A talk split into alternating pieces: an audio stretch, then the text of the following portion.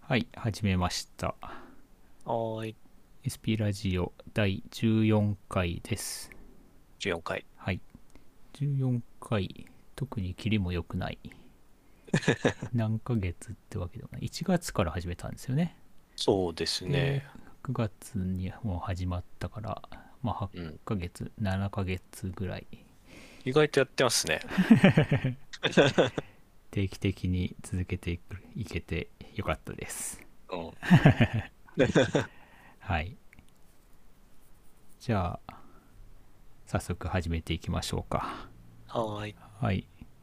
じゃあ、何か最近気になったことありますか私は、えーっと、Code for Japan ですね。はい。これ、まあ、もともと Code for Japan 自体は知ってはいたんですけど、はいコロナ関連で。はい。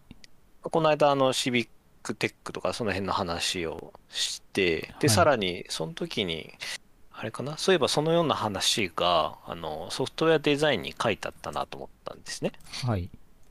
あの雑誌の。はいはいはい。で、まあ、家にあるソフトウェアデザインを、まあ、見たら、まあ、その、結構前から定期連載されてて、あ、連載してんすね。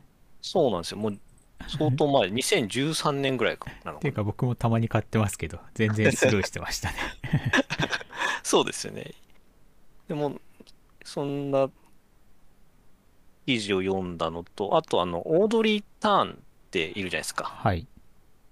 彼について、彼女か。彼女についての本をちょっと読んだんですよ。はい。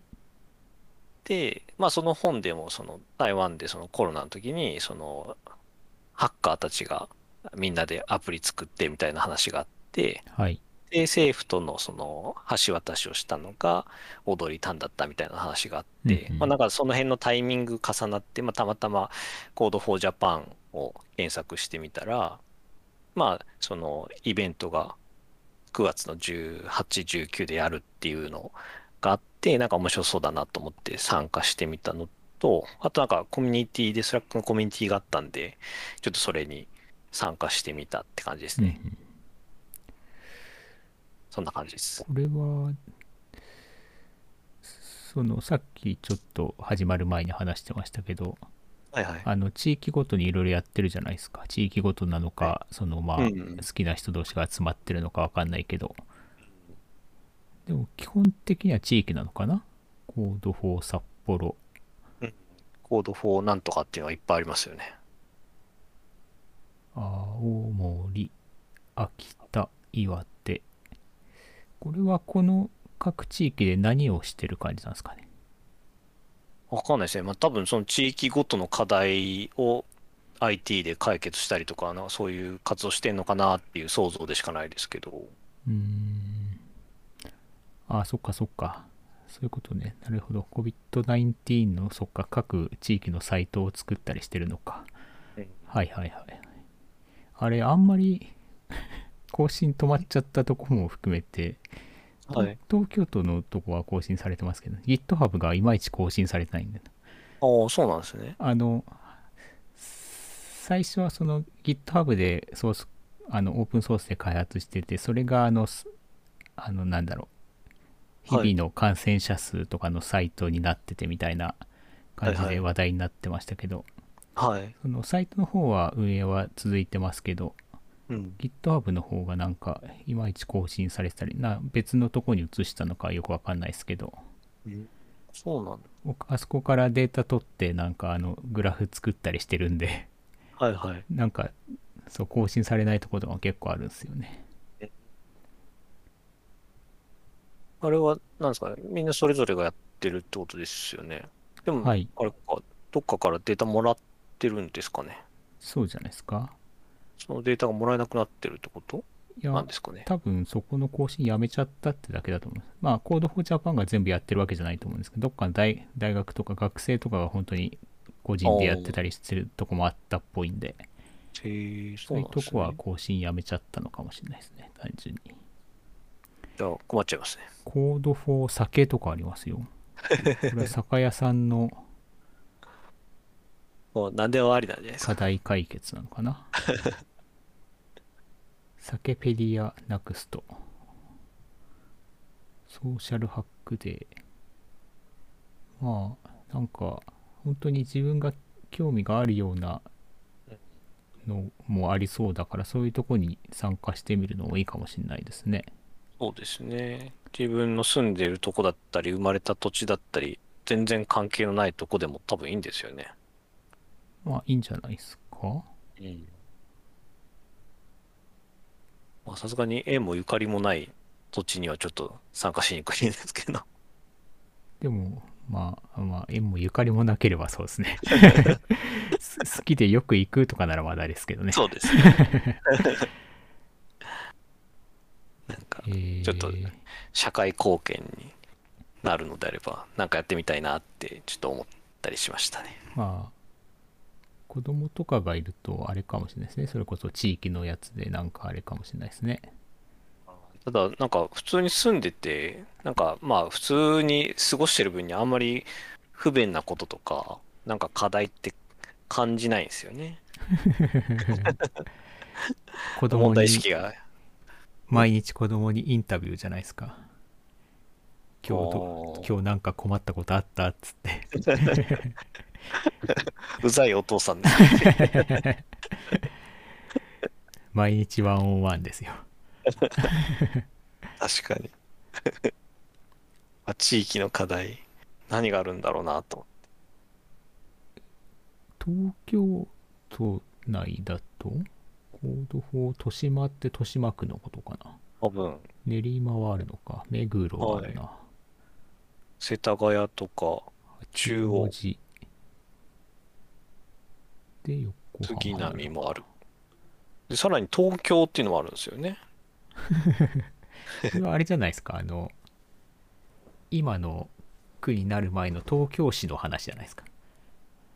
いや、どうなんですかね。 三鷹、武蔵野とか23区以外もあるんですよね。はいはい。それ、 そりゃあってもいいでしょ、別に。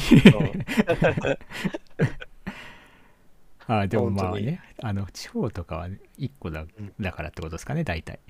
まあそうですよね。東京は多いかなって。茨城、埼玉。あ、でも埼玉は熊谷もあんのか。うんまあ立ち上げたいっていう気概のある人がどれだけいるかです よね。なるほど。んか一個立ち上げますかパートナー企業、いいっすよ。何がいいですかね。コード4新宿1丁目じゃないですか。ものすごく限られた。あの界隈の人たちのため に。とりあえず2丁目あたり攻めますか。侵略ですか。なるほど。パートナー企業とかもあるんですね。LINE、ですね。大砲薬品、NEC。うんへえ。約50社と共共同しています。なるほど。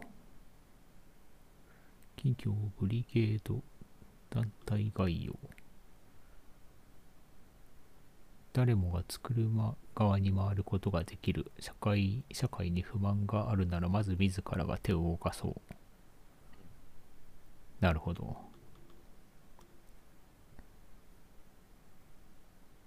うんうんまあそんなとこですかね。はいなんか気になったことあります僕はですね何個か言っていいですかどうぞどうぞ。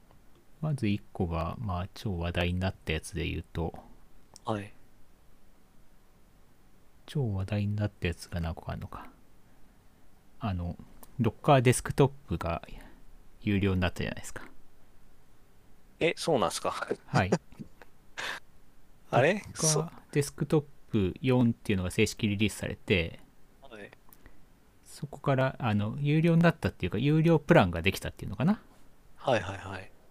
あのどあくまでも Docker デスクトップの話ではい。 Docker コマンドとかははい。有料じゃないんですよ。はい。うん、で従業員250人以上年間収益1000万ドル以上の企業は有料プランが必須っていうのがあるらしいうん個人で使う分には、あ全大丈夫然大丈夫です。はい。ちょっと焦りました よ。この間、この間、バージョンアップしたばっかだと 思って。なんかバージョンアップして、なんか、はいあれ、再起動した時になんか画面出ませんでしたアクセプ出トまみしたいたな。けど、はい。なんか読み飛ばしました。 そう。メジャーバージョンアップしたんですよ。うんそうなんですね。お金困ってんですかね。まあでも、これ、対象になるとこもそんなに多くは、多くなくないのか。ドッカーって今結構ほとんどの、それこそテック界隈だとほとんど使ってるだろうから、は大。きいとこからは、まあ、お金くださいよって話じゃないのこれだけこあう今のスタンダードなインフラっていうか技術になるぐらいはのになってるんだからあれ、逆に今まではどういうお金の回し方してたんですかね。さあそれはあ他あれでもの有、有料は有料のあったんですよね、きっと。ありましたっけなないんでしたっけ他の普通のオープンソースのプロジェクトと一緒じゃないですかその辺はああ、そうなんだ。え、でも会社ですよね、どっかって。まあはいどっからどうやってお金もらってたんだ。なんかあれじゃない、別に、あの、あれじゃないですか。どっサポかートとかデスクトップ以外の仕事があるんじゃないですか。会社として。あれ、でも、どっかデスクトップを使わないっていう選択肢はあるってことですよね。あありますよ、全然。コマンドだけインストールできるんで。はいはいはい。はい。お金かけたくない大きな企業はそうするってことですよね。まあ、でも、金払ってくださいよ。だどっかなくなったら逆に困るでしょうって話なんで。そうですよね。は。い。まあまあ、そんな話題がありましたねっていうのとうん、これだ だいぶ盛り上がってましたけど、見てなかったんですね。 全然見てなかったです。あとはもう一個、これ9月1日です。もう一個9月1日に盛り上がってたのがはい。デジタル庁ですかね。うんうんうん。そっちは見ました。 まあこれはまあまあ頑張ってくださいってとこですけど。あの、なんて言うんでしたっけ、オープンデータでいいんでしたっけな、国のあのうんデータとかのなんか使は用統一とかしてくれるとありがたいなってとこですね。うん。はいそうですうね。んまあそそれどころじゃないいろんなとこがことがありそうですけど ねあとは何だろうスマートシティ計画とかをなんか進めてくれるのかなまあ、ちょっと期待して、温かく見守ってあげるのがいいですかね。まあどっちかっていうとあのはいそうですよね何も知らずに文句言う側っていうよりもなんかちょっと知ってる側じゃないですかどっちかっていうと、 はいはいはい。うん。だからあんまり強く言うこともあれですよねなん かちょっとわかる側としてはなんかはい。なんでまあ頑張ってくれたらいいなってとこですかねそうですね。良い方向にはい行けば、うんそれで、それに越したことはないので。はいあともう一個がはい。あこれも9月1日からスタートしたんだなんかシビックテックみたいな話かもしれないですけどはい。なんかで、ツイッターでフォローしてる人が、これに関わるとかいうので流れてきたんですけど、はい。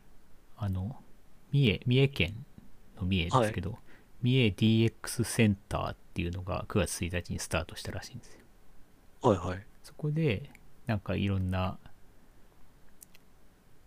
そっち方面の有名人的な人をアドバイザーに入れて DX を進めていくみたいですね。で、DX パートナーにの企業とにも、なんか AWS とかドコモとか Google、KDDI とか、はい。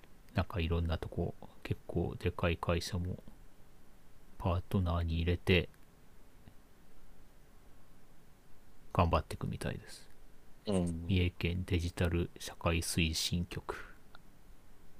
そういうのって、その、まあ、日本広いわけじゃないですか。はいなんで三重なんだろうって、なんか、それなりに理由があるんですかね。なんで三重なんだろうっていうか、三重がややり始めたってことじゃないですか。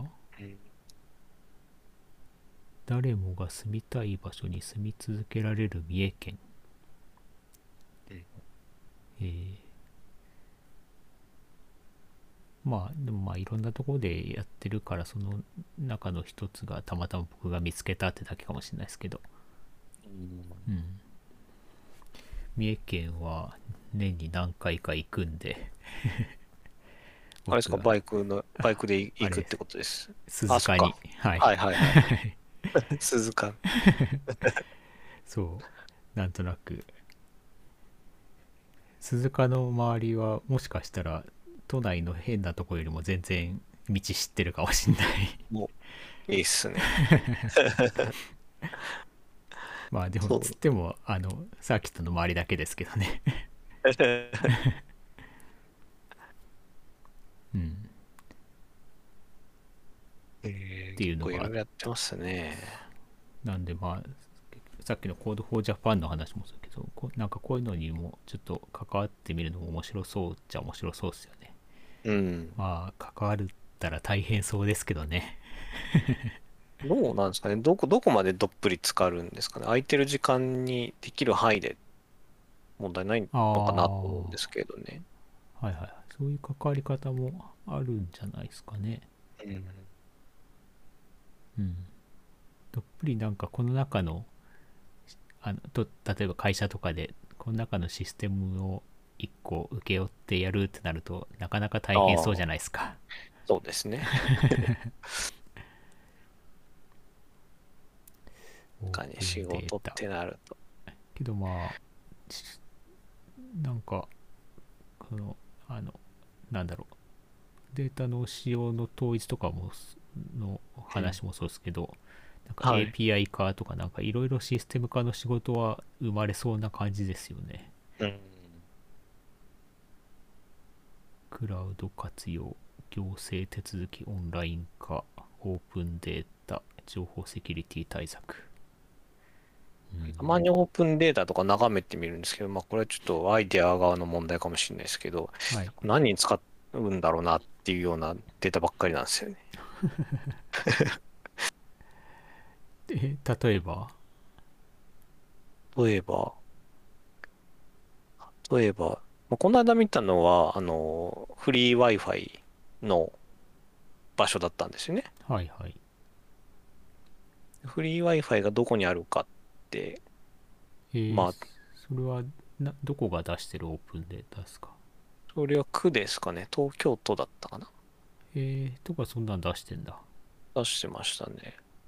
前ちょっと、その、フリー Wi-Fi のその場所を Google マップかなんかにマッピングするみたいなことして遊んだりしてましたけど、はい。なんかどう、どう使うんだろうなって。そうやって使うんじゃないですかなんで。だから。うん。そのマッピングして、はいじゃあどうするってところが、えーなんか思い浮かばなかったですね。そう、マッピングしたサイトをソイルさんが公開すれば喜んで使う人もいるんじゃないですか。うん。フリー Wi-Fi の場所って重要なんですかわかんない。気いになりますや、僕は気にしないですけど。あ、確かにあの、再開の情報みたいなオープンデータとかはありましたね。そういうのはなんか、防災とか災害の時には役に立ちそうだなと思いましたけど。あとはお金関連とかですかね。はい。何使うんだろうなって、全然思い浮かばなかった。でもデータ、公開されてるデータがあるってことは使いたい人がいるってことなんで、あ、そういうものなんですかだと思いますよ。なんでこそういれうのくをだ、さいなんて。それを単単純にデータとしてあるよりもはい。地図上にマッピングするなりでうん見やすくしてあげる形にして提供するっていうのは使い方の一個なんじゃないですかうんそうですね。はいそんなとこですね、うんはいじゃあ後半ちょっと今はい日は前半長くなっちゃいましたけど、今日は何でしたっけ雑今談日は、そうですね。雑談ラジオで雑談につい て。で雑てテーマにしたい雑談とははい、あえっと、これは昨日かなたまたま、あの、研修があってですね、そこの研修で、ちょっと、あの、話があったことなんですけど、まあ、何の研修かっていうと、リモートワークに関する研修だったんですけど、はいまあ、リモートワークで、まあ、その、社員とかメンバー疲弊してませんかみたいな。はいの中で、まあやっぱ日頃の雑談とか、メンバーとのコミュニケーションがどうしても取りにくいっていう中で、雑談って大事だよねみたいな話があって、はいただそうは言っても、日頃のこのリモートワーク、朝からまあ夜まで働く、その一日の中で、雑談の時間ってどう取るべきなのかなっていうところが気になりまして。それなんかはい。なんか なんなんかおかしくないですか なんか論点がなんかおかしくなってるような気がしないでもないんですけどあのはい。リモートワークで疲弊してるから雑談って大事ですよねって話から始まってるんですよねああ、えーっとですね、まあ、コミュニケーション取りにくくなってるっていうはい話から、はいまあ、その対面じゃないので相手の情報が伝わらないとか、はいはいまあそれこそ新しいメンバーが入ってきて、仕事の話ばっかりで相手がどんな人かわからないとか、はいまあ、そういう中で、まあ、出社してればしてたであろう雑談の時間すらもはい今はなくなっちゃってるっていう、ああじゃあそのところからなんでだすろうねコミュニケーション取らない中ので解決手段の一つとして雑談があるんじゃないかってことですかね。そうですね。他にもまあいろいろなんかコミュニケーションのにのか課題解決的なのはいろいろあるとは思うんですけどはい。その中の一つで、まあ、雑談が普通に出社してたらあったのがないのも一つの原因なんじゃないかと。そうですね。はい、でそれがリモートワークの中ではい。どうどう取るべきかみたいな話そうですがあっそたうでとはい。でもそれってあれじゃないですかそれこそ出社してた時のことを考えればいいんじゃないですか出社してた時って はい。だって一日中雑談してる人とかもいるっちゃいるじゃないですか はい雑談。うんそういうべきどうするべきとかなくまあ普通に雑談してるからそういう人もいるしはい。全然話さない人もいるしうんなんか本当に昨日テレビ何見たとか 小学生みたいな話をする人もいるかもしれないですけど、はい。まあ、そういう雑談もありはいっ。てことですよね。そうですだね。からそうどうどうんなんかどうどう時間あれなんかどう時間を使うべきかみたいな話をしてたんですけどそうそうじゃないのか別にどうするべきかどう雑談はいするべきかっていうとこですかはい。ね。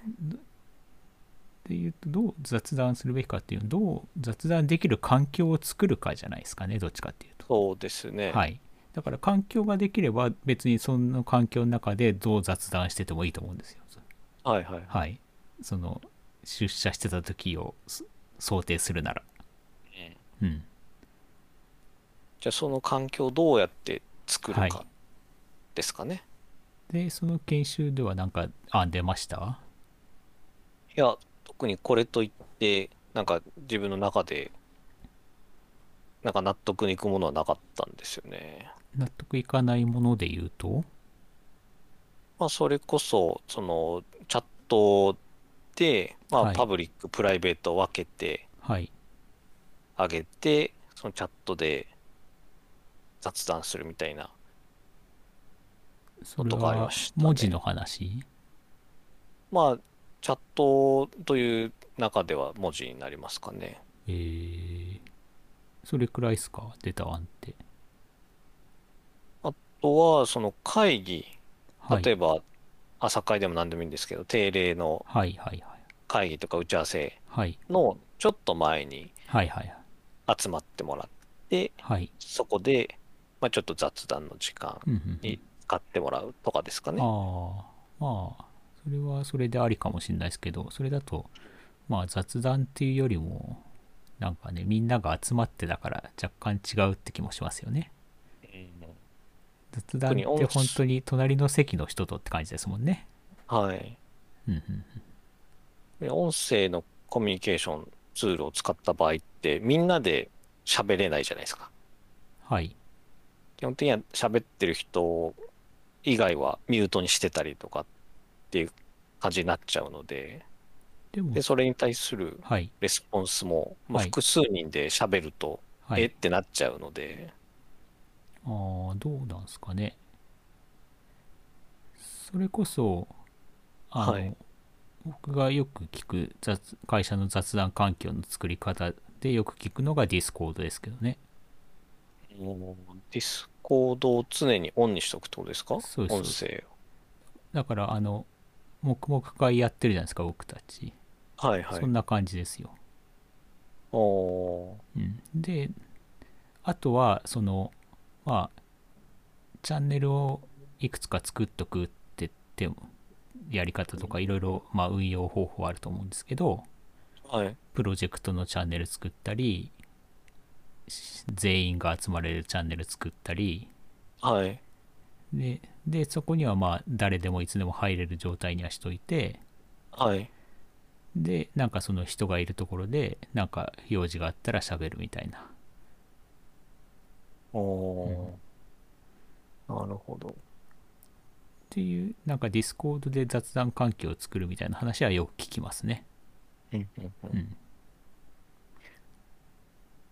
でつなぎっぱにしたでそれこそ先週や先週じゃない前回やったギャザはい。ーでもいいんじゃないですかあれこそまさにそのそれこそアバターで近くに行って雑談するみたいなそのまま実現できるじゃないですかちょっと悩ましいのが、はいやっぱ仕事の時って、はいうちの現場の話になっちゃうんですけど、はいまあ、お客さんに今、PC 借りて、お客さはん PC とお客さんの通信環境はいと、みたいな感じでやってるので、なんはかい、好き勝手なサービスとかは使えないですね。それまた別の話じゃないですか その雑談環境とかと、ななので、そのギャザーとかディスコードを使いたいってなった場合に、はいだから別の PC をまあそれぞれ自分たちで用意してもらって、そこで自分たちのアカウント作ってもらっ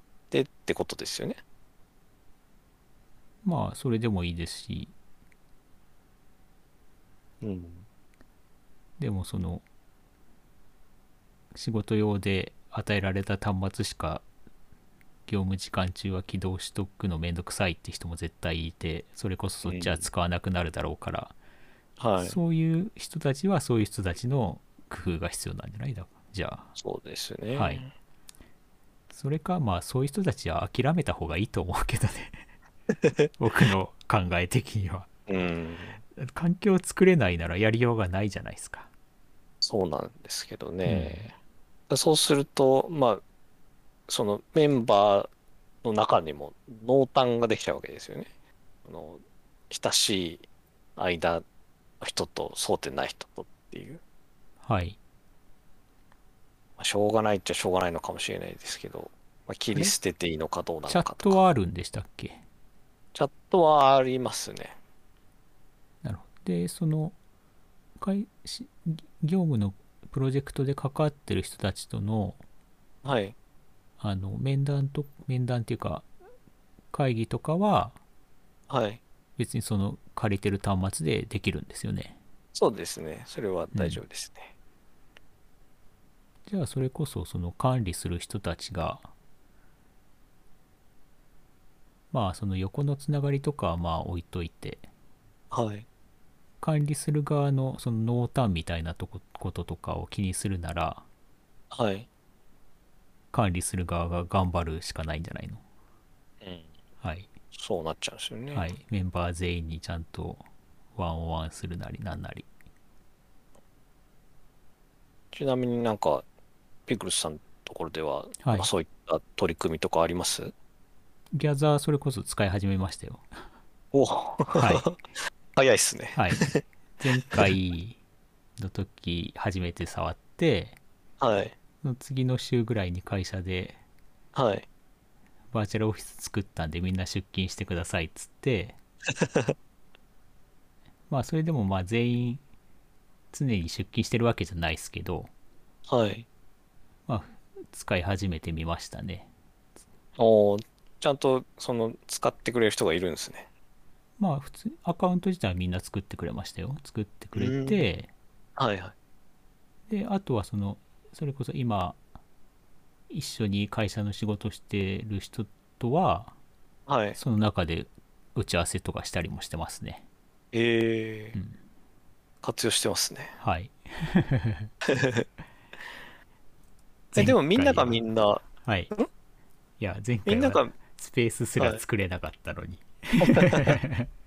あゼロから作ったんですかゼロから作ったところとか、あの、はい。何個かスペース内に作れるじゃないですか。はい。なんで、テンプレートから作ったとこもありますし。ええ早いっす ね。ちなみに全員が全員出社じゃないや、あの、自社の仕事をされてるわけじゃないんですよね。ナイスナイス。他のその、お客さんと仕事されてるような方たちもはい入ってくれる感じですかまあ、アカウント作っただけって人もいますけど、はい。はい。使ってくれてる人もいますね。うーん、うん。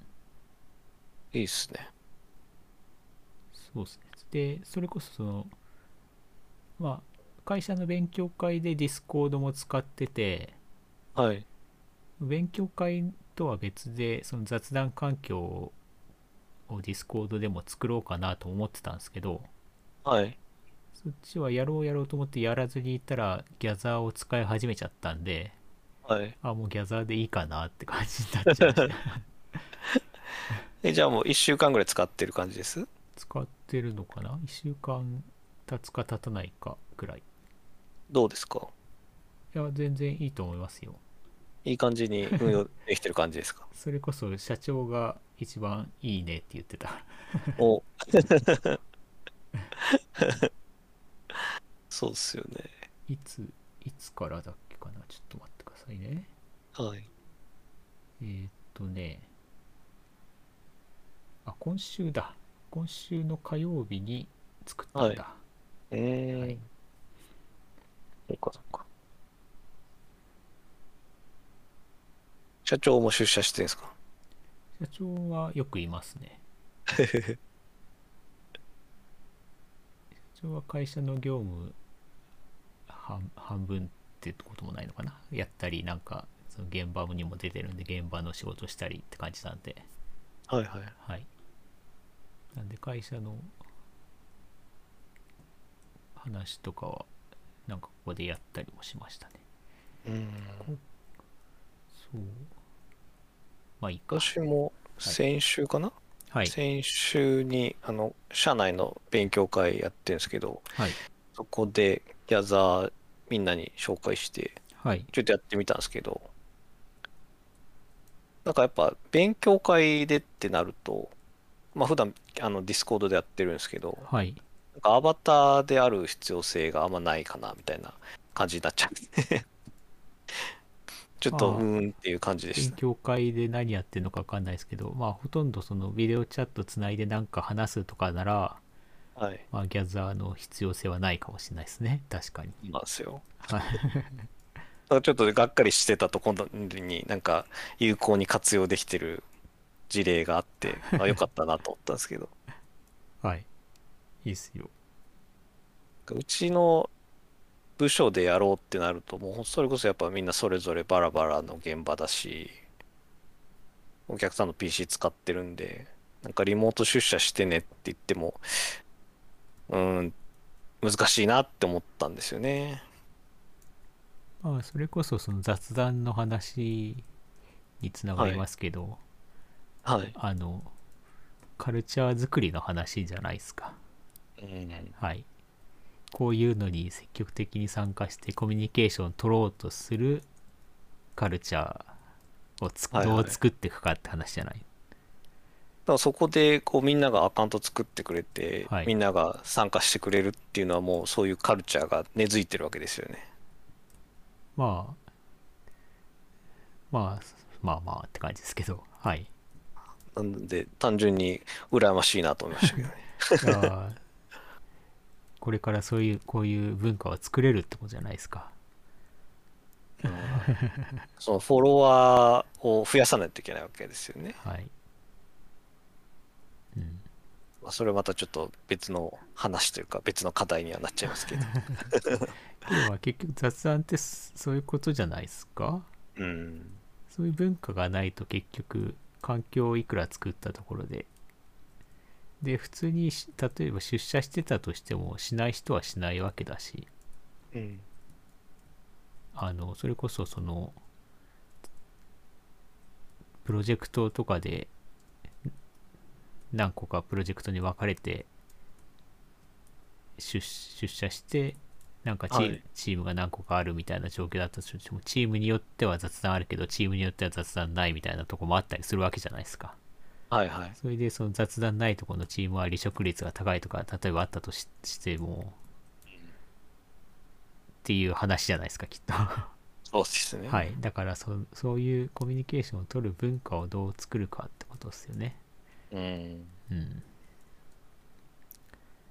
でまあそういう雑談をがよくする中になるためのなんか一つとして勉強会やるとかいろいろまあやあると思うんですよ。はい。例えば勉強会やってればその勉強会参加してる人となんか普段から雑談しやすくなるとかあるかもしれないじゃないですかはいはいはい。うんあやばいちょっと待ってくださいお、どうしました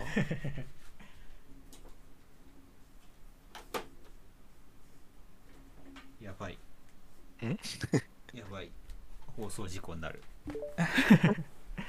やばいやばい久々にパソコンつないだらバッテリーつなぐの忘れてました、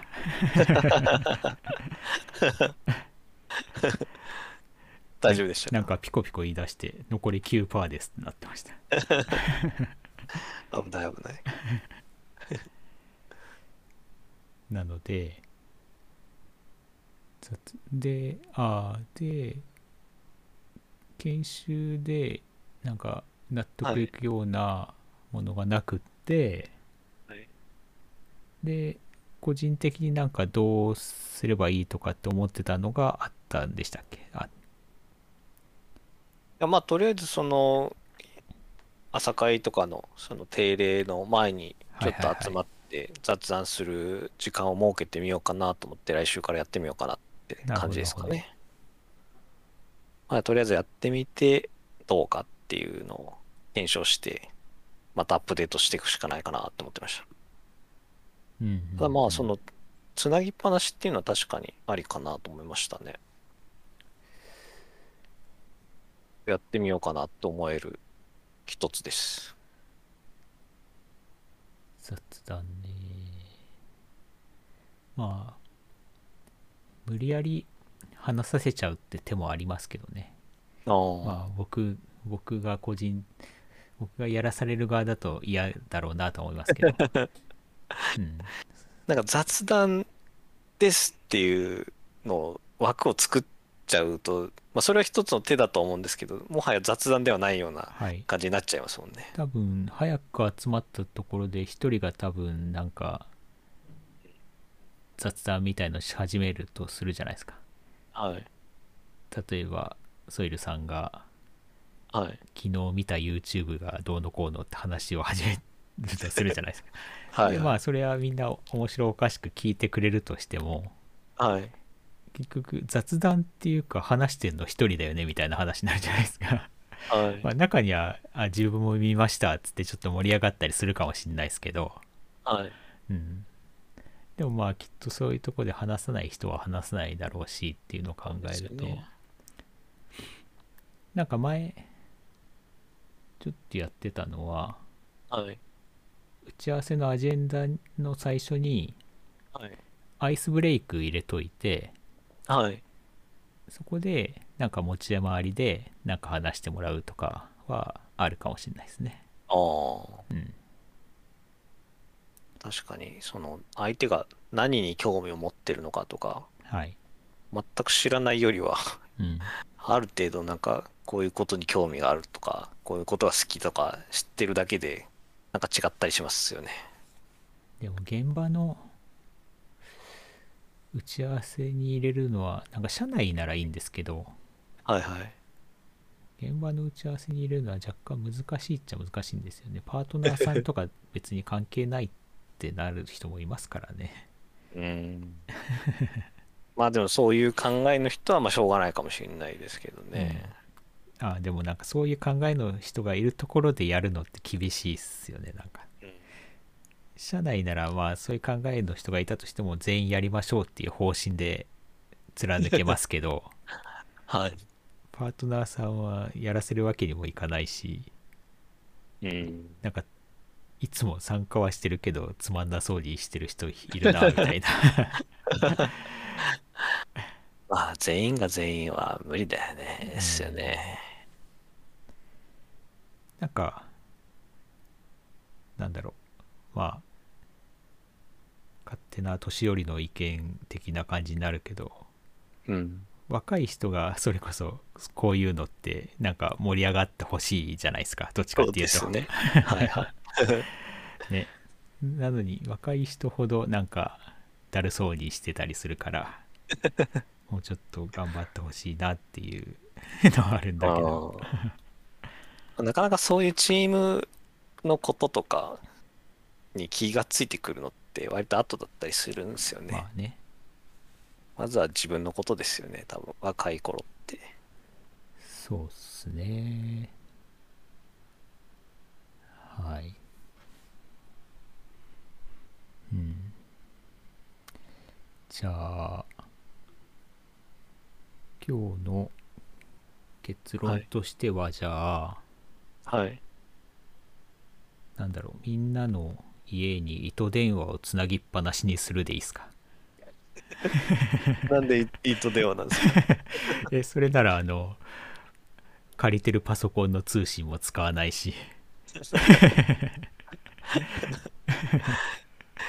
すごいアナログなインフラで すね途中で遮られる可能性は大きいですけど糸電話って複数人で会話できるんですか あのピンと貼っとけばねあそうなんですね。はい1対1でしかやったことないんで、みんなでできるのかなって思単純に疑問に思っちゃいま した。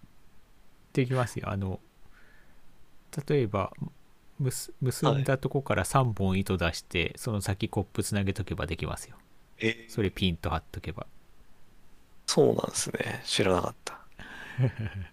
振動が伝われば大丈夫ですなんかこう変に角度がついてうまいこと伝わんなかったりするのかなとか考えちゃいました じゃあ糸電話作戦でそうですね。そっから始めて、はいその次がディスコードですかね。人類の進歩が確かに借りてる PC だと下手なことできないから制限されるのは厳しいっすね。うん。頑張るしかないのか。まあでも LINE 使ってるのでああ、 LINE をつなぎっぱなしにしとくっていうのは一つだなと思いましたなるほど。そちょっと今思ったんですけど LINE ってチャンネルっていくつも作れましたっけ LINE ってチャンネルなんてあるんですかチャンネルというかグループですよねはいはい。グループありますね。あ今あみんないるグループが一つなんですよはいはい。で、そこで、なんか誰々と誰々が話したいときは、みんなのそのグループ使って、その人にメンシション飛ばして、そこで会話してるんですね。ョン。はい。そうすると他の人喋れないじゃないですか。確かにね。割っだかてら入ってなんか他の話するのはあれですもんね。そうなんですよね。ななんかそれはそれで、なんかもうちょっとひねる必要があるかなってちょっと思っちゃいました。そっか。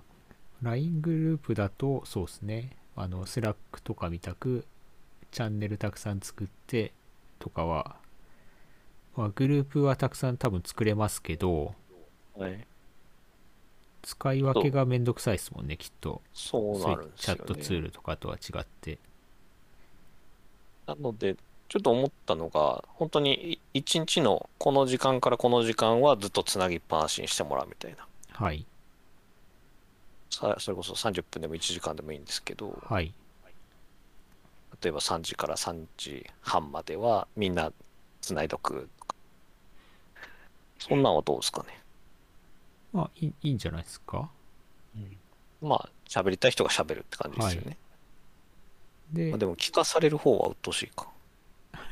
え、つ なぎ、LINE グループのつなぎっぱなしって、はい。なんかあれですか、音声通話なんですかあ今、うちは音声通話のみでやってますね。へえ、グループで音声通話できるんだ。はい。やったこと ないや。そこで複数人で話してますね。へえ、まあ、聞きたくない人とか、作業に集中したい人は入らなきゃいいのか。まあまあ、そうですね。それちょっと、それもそれで一つ、あれだな。ちょっとやってみよう。あれじゃないですか、あの、今って、はい。 LINE は、はい。あの、げその、今の現場にいる人たちでコミュニケーションを取るために、はい。ソイルさんの会社的にこれを使いましょうってなってるんでしたっけいや、うちのチームはって感じですかね。チームはだけど、そはのいチームを管理してるのは会社ですよね。はい。